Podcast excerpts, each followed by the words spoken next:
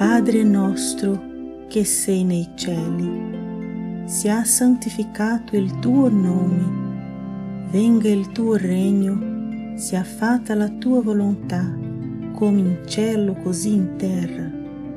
Dacci oggi il nostro pane quotidiano e rimetti a noi i nostri debiti, come noi li rimettiamo ai nostri debitori e non ci indurre in tentazione, ma liberaci dal male. Amen.